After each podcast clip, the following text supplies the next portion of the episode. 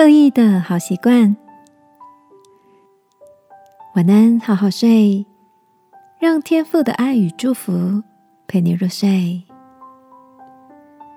朋友，晚安。今天的你一切都好吗？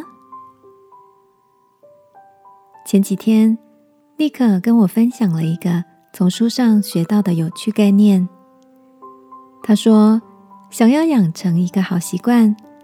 就要把提示巧妙的放在生活环境中，例如想要看某一本书，就把它从书架上拿下来，放在书桌上；想要常常练吉他，就把吉他立起来，不要放在柜子里；想专心工作，就把手机放在隔壁的房间里。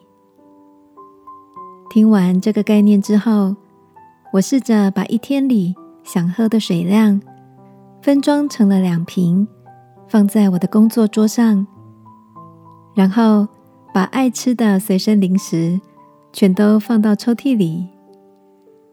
这几天果然喝水的频率变高，吃零食的量也减少了。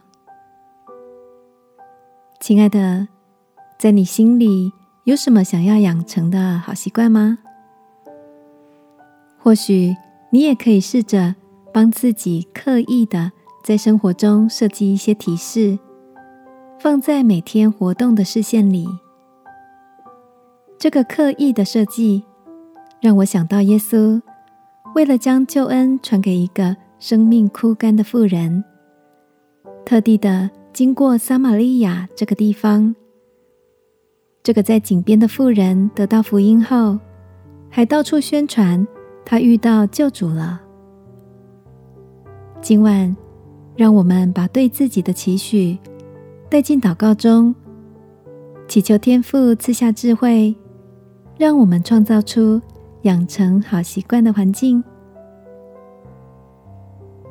亲爱的天父，求你帮助我巧妙的安排一些提示，让我把好的习惯带进生活的节奏里。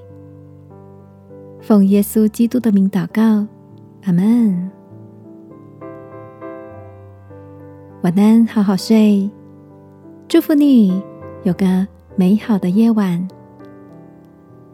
耶稣爱你，我也爱你。